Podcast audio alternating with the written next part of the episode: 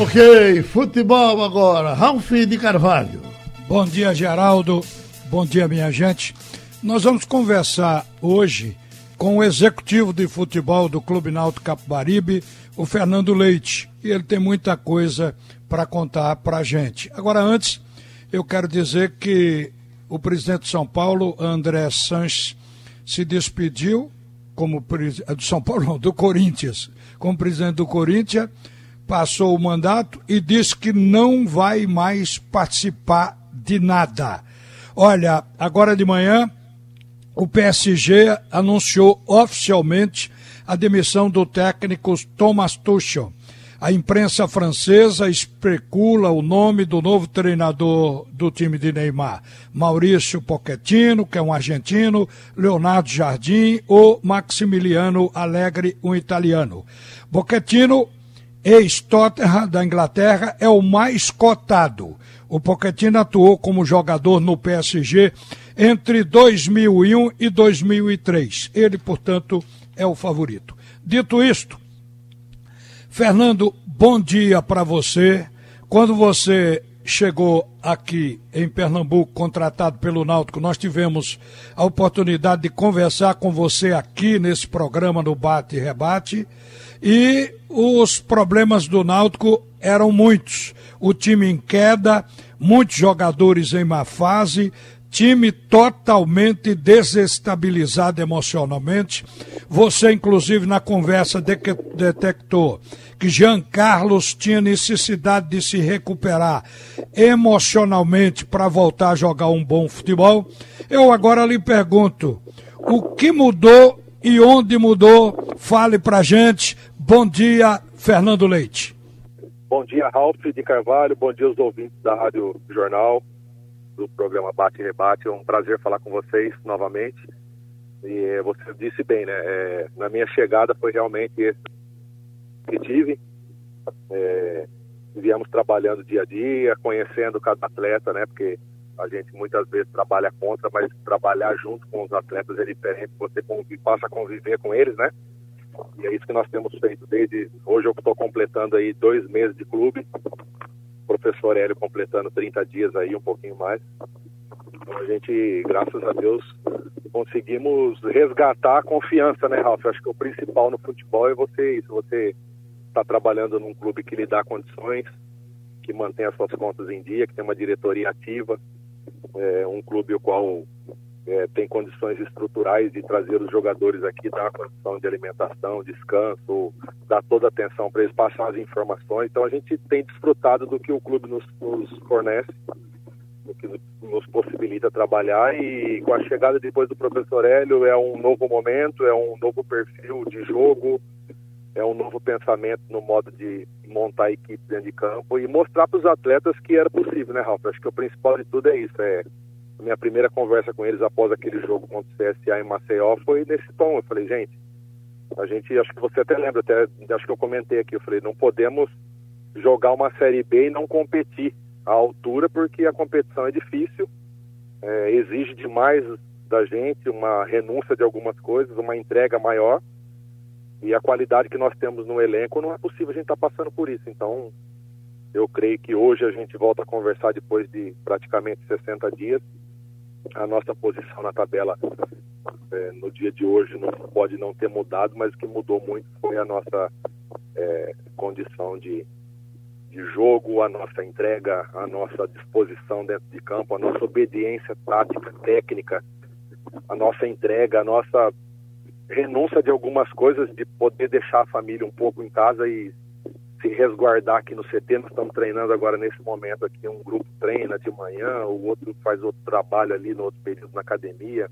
À tarde desce todo mundo para o campo. Tivemos um período de folga aí, até porque é, na análise nossa, e eu creio que de vocês também, nós tivemos um crescimento, é, principalmente na principal parte da tabela, a parte mais difícil que nós atravessamos aí com Chapecoense, com Cuiabá, com Sampaio, que são clubes que vêm disputando ali a, as quatro, cinco primeiras posições aí na Série B.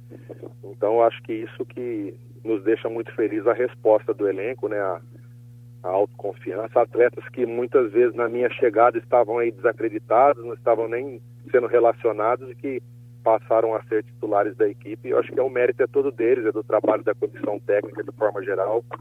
É nosso dia a dia aqui, é um dia a dia que se tornou leve, que se tornou um ambiente de confiança. E eu acho que é tudo isso, um, um pouco de cada coisa que eu relatei para vocês agora que nos coloca numa situação que depende só da gente, né? A gente fazer os nossos jogos da mesma intensidade que a gente vem fazendo agora, preparando o time, que agora o nosso foco total é contra confiança.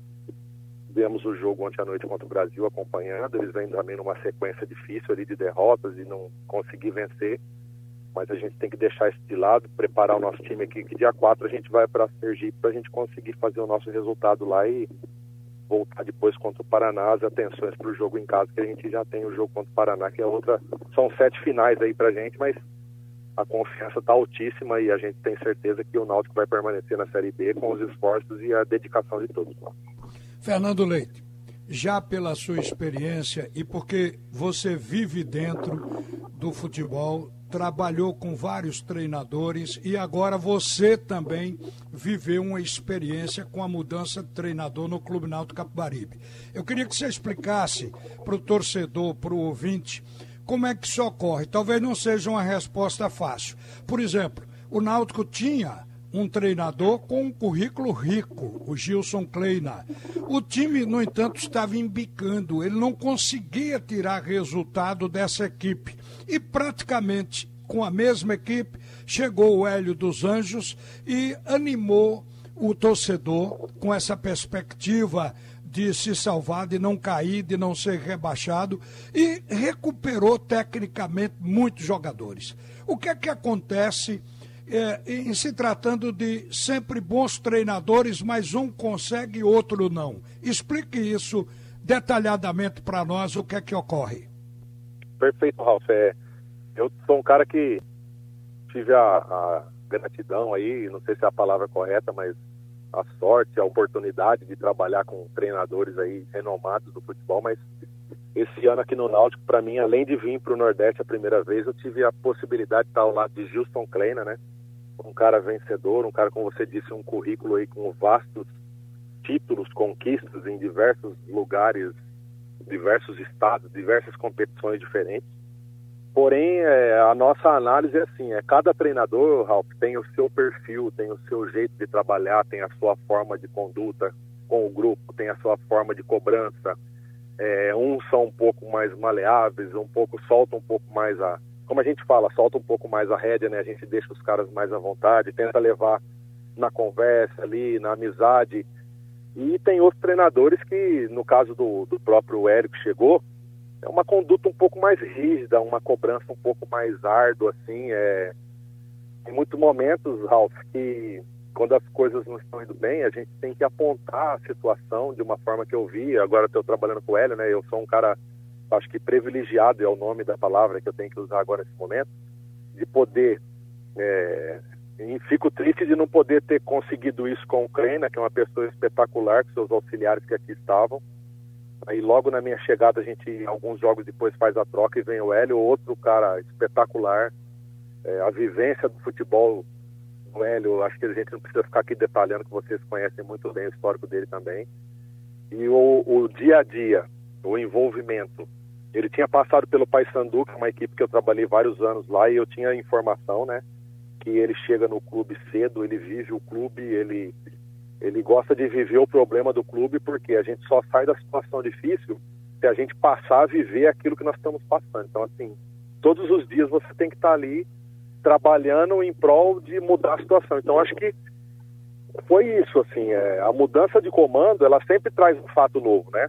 Atletas que, de repente, como eu falei há pouco, é, atletas que não estavam sendo relacionados, atletas que muitas vezes, por opção do comando não estavam sendo utilizados, porque cada treinador tem a sua preferência, eu acho que isso é, é claro, né? A gente sabe, é nítido que cada treinador acredita num modelo de jogo e que o atleta que ele escolhe vai fazer a função.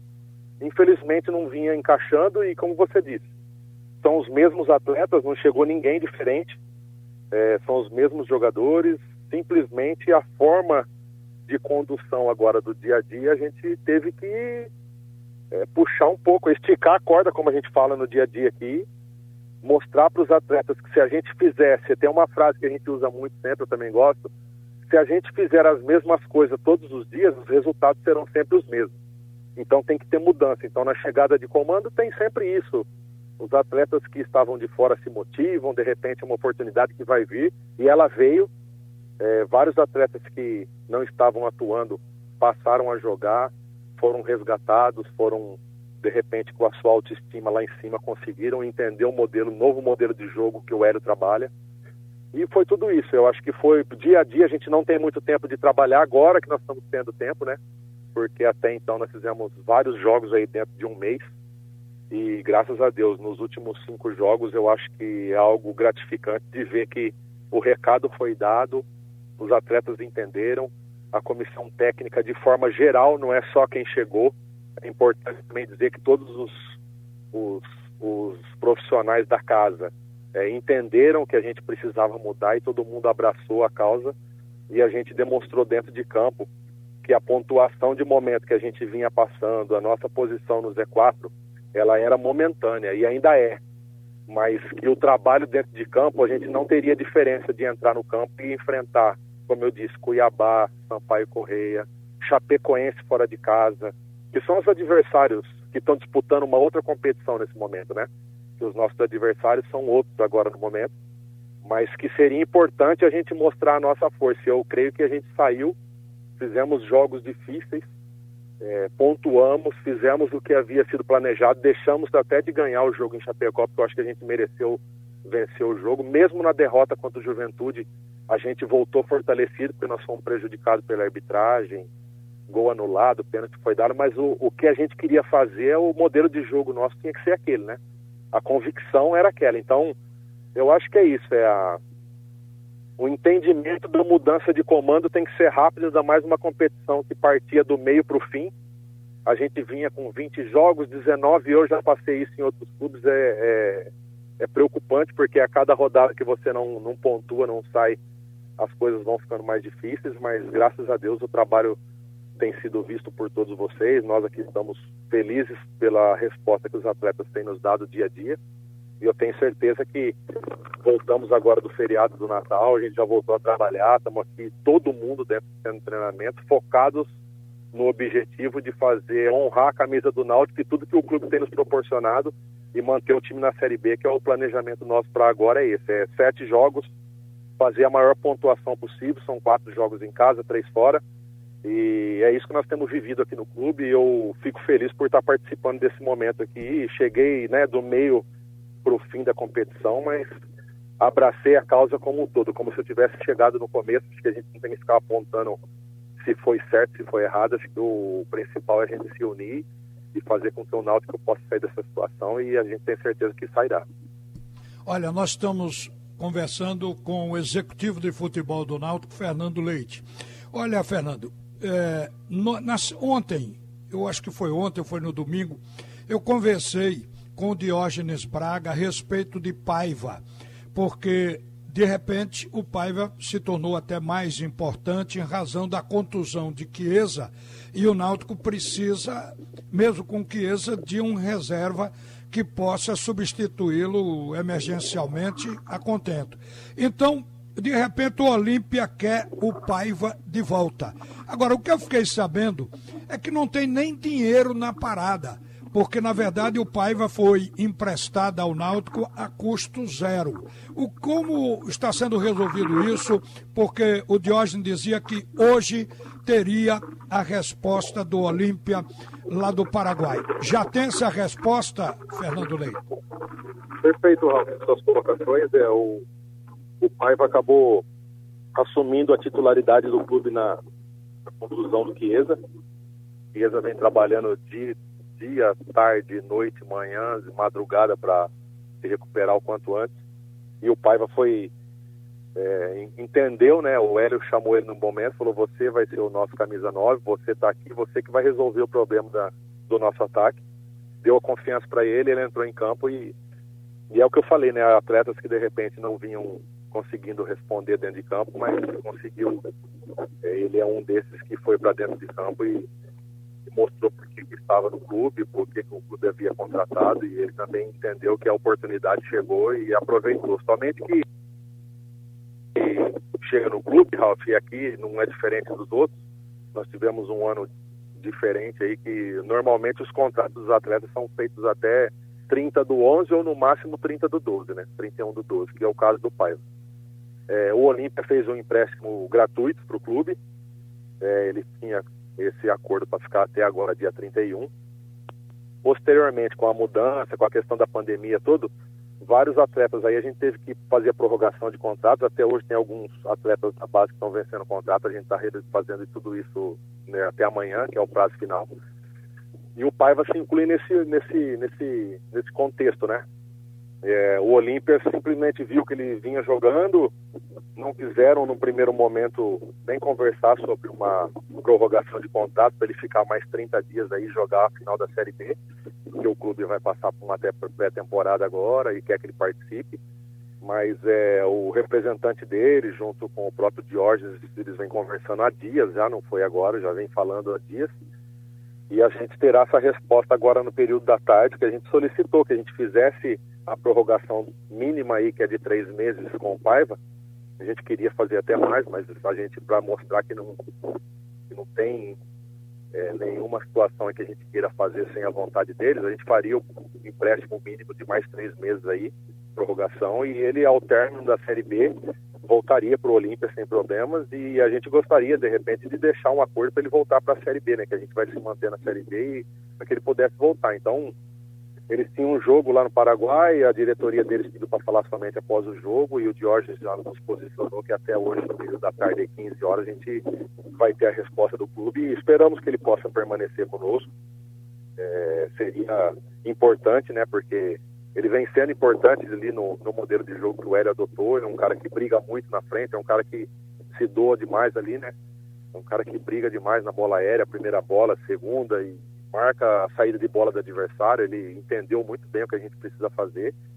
Então a gente não pode perder ninguém nesse momento, mas vamos aguardar e a gente, como vocês aí, a gente fica na expectativa que dê, que dê tudo certo e que a gente possa, no final do dia, é, se tudo correr bem, anunciar aí que ele permanece conosco pelo menos ao final, até o final da Série B. Olha, o Náutico chegou a 35 pontos, chegou a sair do Z4, mas voltou em razão da vitória do Figueirense sobre o Havaí por 2 a 0.